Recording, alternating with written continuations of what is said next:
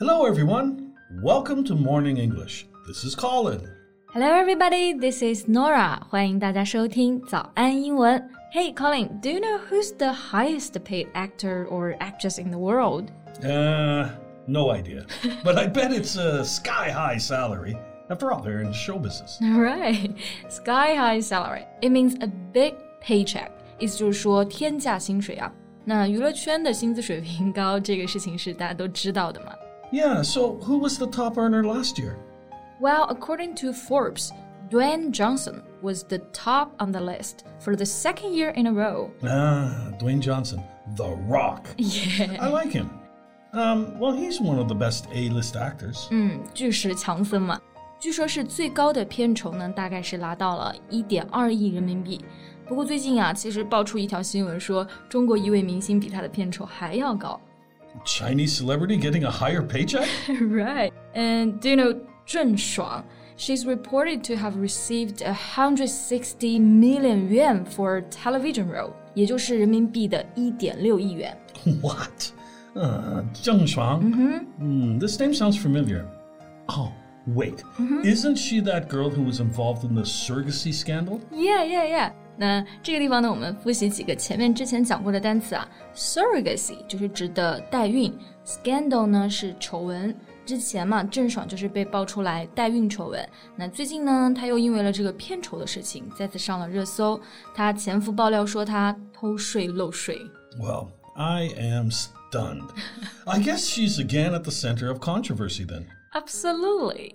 所以今天呢，我们就这个事件和大家一起来聊一聊。在节目的开始，给大家送一个福利，今天给大家限量送出十个我们早安英文王牌会员课程的七天免费体验权限，两千多节早安英文会员课程以及每天一场的中外教直播课，通通可以无限畅听。体验链接放在我们本期节目的 show notes 里面了，请大家自行领取，先到先得。Okay, first, how do you say 偷税漏税 in English? Hmm, well, this phrase is a very formal legal term. We will say uh, evade tax or, or tax evasion. Evade. This verb means to find a way of not doing something. 就指的是逃避、躲避。 Exactly. Especially avoiding something that legally or morally you should do. 尤其是指的法律上啊，或者是道德上应该做的事情，你没有做，那这种情况下就可以用 evade 这个单词。那名词呢就是 evasion。And can we use avoid like she avoided tax？ Yeah, yeah, that's correct.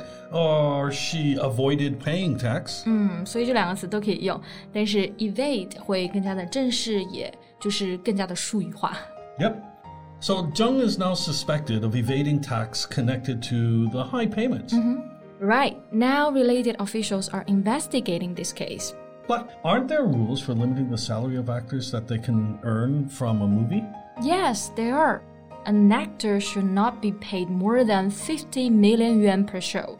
其实呢，在我们国家的法律啊，是规定演员单部片酬不得高于五千万。So how did she get around the rule? Well, it's alleged that she signed two contracts. We call it 阴阳合同。 I got it. So one shown to the tax authorities, and the other that goes uh, unreported in order to avoid taxes. 对，一个就是公开给税务局那边的合同啊，那另外一个呢，就是他以他妈妈的名义公司进账，所以呢，这种方式去 get around rules，去规避规则了。 So if this news is true, she has violated the law. Right，这些行为呢，绝对都是违法的。那 violate 这个动词就是指的侵犯、违背。 Yeah, to violate is to go against or refuse to obey the law. We will also say violating someone's privacy. 嗯，这个时候指的就是侵犯隐私啦。 So I guess she's canceled this time. She's cancelled. cancel 这个单词一般是指取消，like cancel a meeting, cancel a date. yeah, yeah, but in speaking, someone's canceled can be used to mean to stop giving support to that person, or uh, they're being boycotted by a large number of people. 嗯，I see. Boycott 意思就是抵制，so she's cancelled 也可以指一个人被公开的抵制了，或者是不被支持了，就有点像我们说的这个人凉了。 Yeah, yeah. Based on all that she has done, I think her values should be questioned. Absolutely, values. 那这个词呢，其实就可以非常好的来用来指我们说的三观、价值观。Mm, so your values reflect your beliefs about what is right and wrong and what is important in life. 对，那我们说和某个人三观一致，英文就是 we have shared values。那要是说这个人三观不正，那就是 her values are problematic or should be questioned。Yeah, yeah. Or, or you can say morals. Morals. Um, the public has raised doubts about her morals. 嗯，那 morals 这个词呢，指的主要是道德观。的确，郑爽的道德观也是主要被质疑的点啊，因为她还爆出来弃养宠物、偷吃超市的食物。 Well, we hear events like this now and then. Many celebrities are simply not qualified. They don't deserve such sky high payment. Yeah, I agree.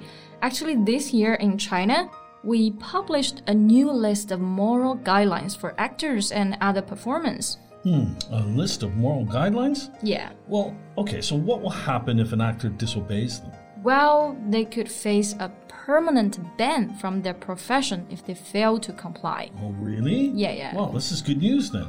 A permanent ban can be a good reason for them to restrain their behavior. Yeah. A permanent ban 意思就是指的永久的封杀。其实从今年年初开始呢，我们就已经公布了相关的法律，对于这类劣迹艺人一律封杀。 Well, it's very necessary. I think Chinese netizens also have become increasingly vocal about their expectations for the behavior of celebrities. Exactly, because their values will influence millions of people. 那前面其实我们提到了一个单词啊，叫做 vocal。这个其实一般是乐队中的主唱，但是除此之外呢，如果对某件事情 become vocal，也可以指的是发声。